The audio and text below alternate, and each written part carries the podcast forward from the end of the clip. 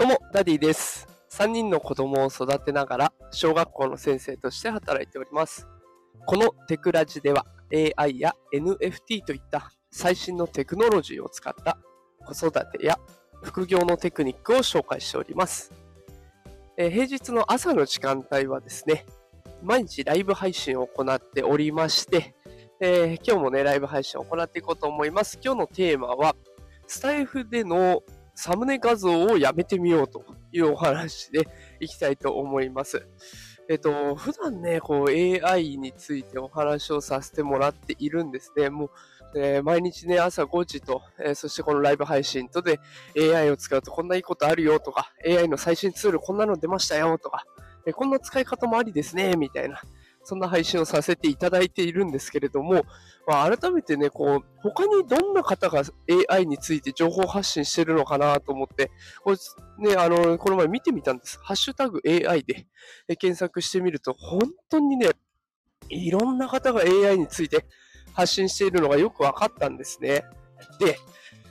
えっと、AI について発信してる人がこれだけ多い中で、私、毎回ね、あの、ライブ配信以外の通常放送は、まあ放送内容に合わせてサムネ画像を変えてたんですね。まあ、ちょっとでもイメージしやすくなるかなと思うような、そんな画像を入れていたんですけれども、ちょっとね、それをやった時に、他の番組と区別ができないなっていうことがよく分かったんですね。あの、たまにサムネ画像何も変えずに、毎回同じ画像で配信してる方もいらっしゃるんですけれども、その方を見てみると、この人さっきも見たな、あれこの人さっきもいたな、みたいな感じで、こうなんか気になるというか、自然と頭の中にインプットされてね、あ、ちょっと聞いてみようかなっていう気持ちになったんですよね。で、だからやっぱりそういう効果があるんであれば、すいません、ちょっとバイクの音がうるさいかもしれません。ごめんなさい。これね、あその、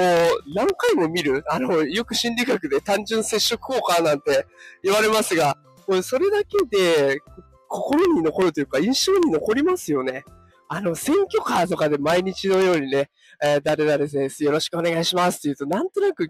覚えてる。えポスターで選挙の人を見ると、あ、この人そういえばあそこに貼ってあったら投票してみるか、みたいなね。で、そんなの、まあ本当に決め方としては違うんでしょうけど、そうやって印象に残るっていうだけでも選択肢には入ってくれる。でそういう効果もあるので、ちょっと私もね、あのスタイフのサムネ画像を一旦やめてみて、しばらくね、あの自分のアイコンで勝負してみようかなと思いました。こうやって改めていろんな人の放送を見てみるっていうのも大事だなという気づきがあったので、今日は放送させていただきました。全然ね、もうこれ誰のためになるんだかわかんないような配信で申し訳ございません。えーちょっとした気づきを共有したくてお話しさせていただきました。さあ、えーそれではね、今日金曜日ですね。